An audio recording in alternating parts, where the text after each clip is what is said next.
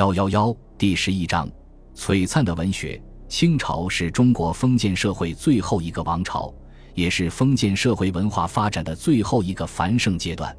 从整体上讲，清代前期的文学和清代社会一样，依旧是在传统的轨道上缓慢的向前发展，处于一个旧时代行将终结的历史尽头。这一时期的文学，由于其所处的社会文化环境与前代有着很大的差异。因而有着鲜明的时代特色和不同寻常的创作成就，在诗词、散文、骈文领域里，涌现出了为数众多的作家和不同的创作流派。历代盛行的各种文学题材均有所继承和发展。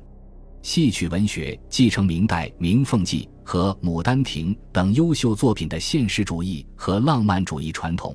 出现了以《长生殿》《桃花扇》为代表的一批好作品。突出反映了当时戏曲创作的最高成就。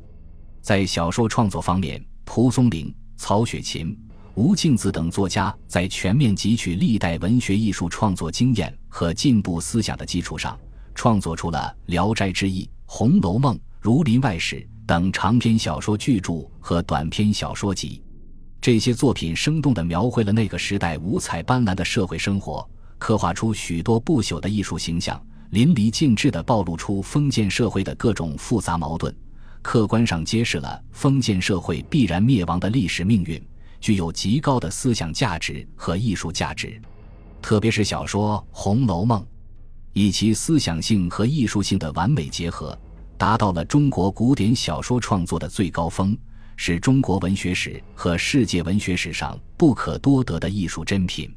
此外，地方戏曲和说唱文学也得到不同程度的发展，少数民族文学得到长足的进步，出现了一批有代表性的作家和作品，